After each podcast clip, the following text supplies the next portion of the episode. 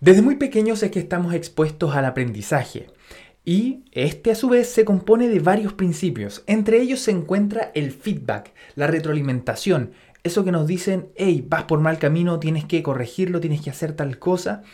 Y esta herramienta en particular creo que hace que nuestro proceso de aprendizaje sea más eficiente, porque de alguna forma evita que perdamos más tiempo en el mal camino y nos orienta como una brújula por el camino que debiéramos seguir. Por lo tanto, es que vamos a hablar de este tema en particular en el episodio de hoy.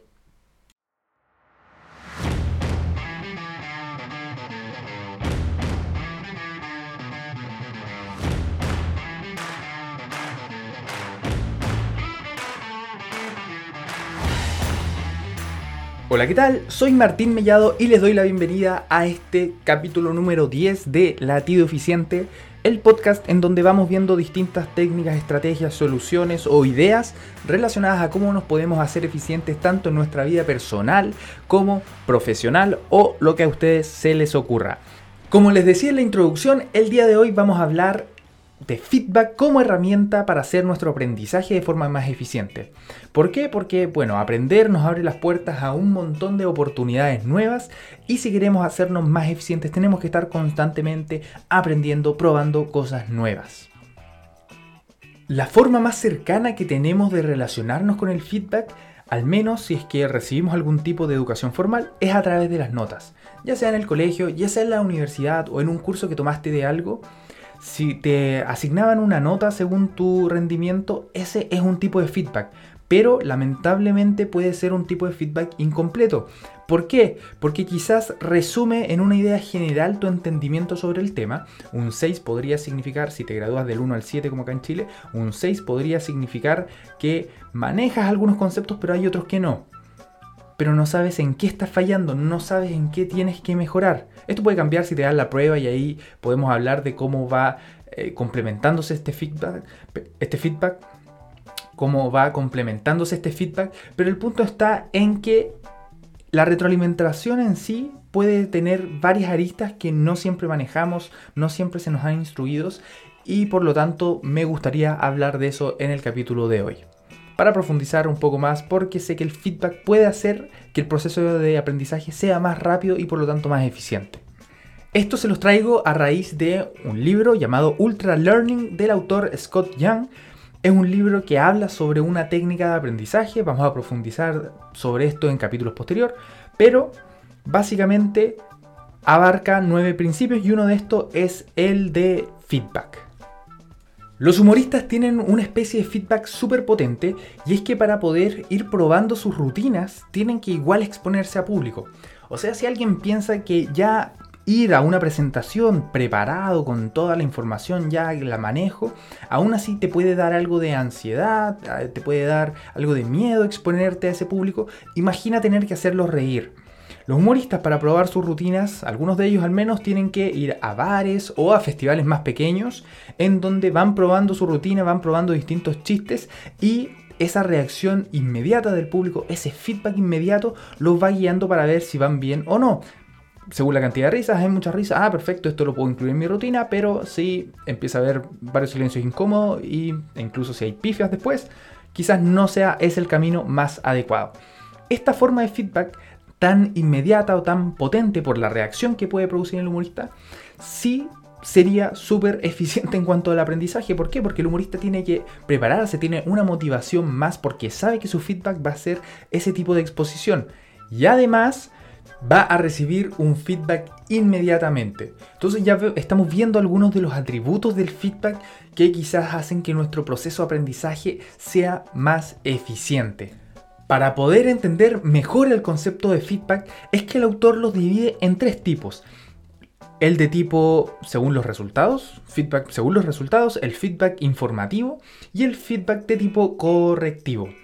En relación al feedback según los resultados, este tipo de feedback es el que recibimos cuando hacemos una prueba y obtenemos una nota nos da una información global sobre eh, cómo estamos en relación a eso, pero no sabemos en qué en particular nos estamos equivocando. Es muy amplio eh, este tipo de feedback, pero muchas veces es el único que tenemos disponible. El de tipo informativo, por otro lado, nos dice específicamente en qué nos estamos equivocando. Esto ocurriría cuando esa misma prueba que hicimos y nos dieron una nota, además nos pasan la prueba. Entonces podemos ver en qué preguntas nos equivocamos y así tomar medidas al respecto. Y por último estaría el de tipo correctivo y este estaría más basado quizás en algún tutor, por ejemplo. Y la diferencia que tendría con los otros dos es que además de saber en qué me equivoqué, me muestra cómo debo proceder para poder corregir ese error en particular. Ahora, no solo nos importa, no solo nos interesa el tipo de feedback que vayamos a recibir, sino quién nos da el feedback y cómo recibimos el feedback.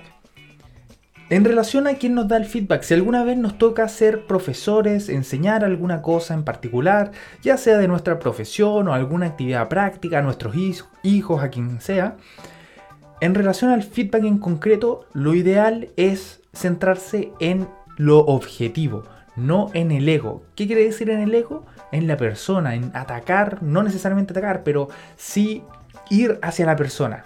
Esto se vería cuando un profesor, por ejemplo, te dice, oye, qué buen estudiante, es muy inteligente, o qué mal estudiante, es muy tonto. Dar ese tipo de adjetivos, la verdad es que no contribuye o podría incluso perjudicar la experiencia de aprendizaje de la persona. Entonces tratar de que nosotros queremos conseguir tal cosa, tú estás haciendo esto, podríamos modificarlo de esta otra manera. Ponerse quizás en los zapatos de la persona, a ver cómo a nosotros nos gustaría que nos entregaran la información de la forma más objetiva posible. Y lo otro, si es que nosotros estamos entregando feedback, podríamos definir distintos tiempos de feedback. Está el feedback que se da de forma inmediata y ese en particular puede ser muy útil como el mismo que recibían los humoristas.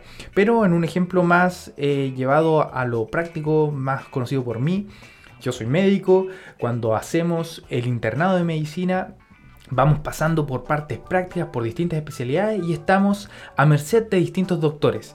Y en general cuando uno ve un paciente tenemos una retroalimentación enseguida de ese paciente y lo conversamos con nuestro tutor y podemos ver qué cosas estamos haciendo bien, qué cosas estamos haciendo mal, qué cosas podríamos mejorar. Ese tipo de feedback, ese tipo de inmediatez en el feedback puede ser bastante valioso porque estamos ahí mismo y debiéramos complementarlo con un estudio posterior. Pero eso ya podremos hablar cuando nos centremos en el aprendizaje en general.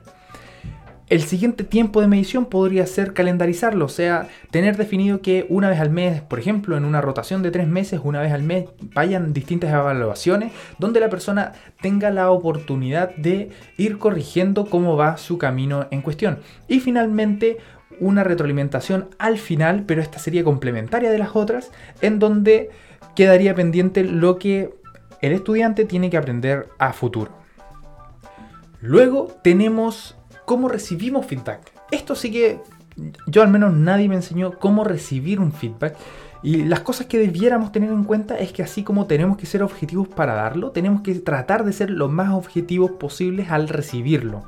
Y esto puede ser difícil porque puede que estemos involucrados emocionalmente con nuestro proyecto y que nos digan algo muchas veces al ego, ¿cierto? Porque no todos saben dar feedback, puede hacernos reaccionar y, sobre reaccionar y esta sobre reacción se puede constituir con que bajo mis estándares en relación a lo que quiero hacer o dejo de hacer lo que quiero hacer y eso puede tener consecuencias importantes en nuestros proyectos de ahora y a futuro. Por lo tanto, tratar de interpretar todo dentro de su contexto, tratar de ser lo más objetivo posible, tomar lo más constructivo, y ahí vamos a pasar a otro tema, pero tomar lo más constructivo y tratar de mejorar a partir de ahí. Siguiendo entonces con las cosas que podemos hacer para mejorar nuestra recepción al feedback, es sobreponerse al miedo que nos da el feedback. Muchas veces este miedo que tenemos a que nos den una retroalimentación puede ser peor que la retroalimentación en sí. Y eso nos está privando de una herramienta muy importante, muy efectiva al momento de progresar en esta curva de aprendizaje. Por ejemplo, si mi proyecto es tocar la guitarra, podría ser muy valioso que yo me exponga a tocar la guitarra en público, con familiares, en la micro, donde sea, porque los comentarios que pueda recibir, por ejemplo, si me grabo y me subo a redes sociales, pueden ir guiándome de alguna forma en relación a lo que estoy tocando. Si me ve alguien más técnico, me, puede corregir, oye, este, te, te salió muy parecida la canción, pero en el solo quizás debieras ir un poco más rápido y yo tomarlo. Claro está que este tipo de exposición también puede traer cosas malas. Hay personas que son algo más odiosas o que tienen buenas intenciones en relación a dar el feedback, pero no van tanto al objetivo sino al ego. Y ahí es donde llegan algunas técnicas que nos pueden ayudar a sobrellevar este tema de cómo recibir feedback. Primero, tratar de tener un filtro. Tenemos que, gracias a la experiencia, ir siendo capaces de obtener todo lo crítica constructiva y eliminar aquellas cosas que no nos ayudan a progresar en nuestro proyecto, en nuestro proceso de aprendizaje. La segunda técnica vendría a ser buscar el balance perfecto de nuestro feedback. ¿Qué quiero decir con esto? Si, volviendo al ejemplo de la guitarra, yo me pongo a tocar la guitarra y soy muy bueno tocando la guitarra y toco lo mismo de siempre, probablemente el feedback que voy a recibir de eso va a ser bueno. Por otro lado, si no tengo idea cómo tocar la guitarra y me grabo eh, tocando la guitarra y me expongo, probablemente mi feedback no va a ser muy bueno. En ambos casos yo ya sé cuál va a ser el resultado y por lo tanto ese feedback no tiene un gran valor en mi proceso de aprendizaje.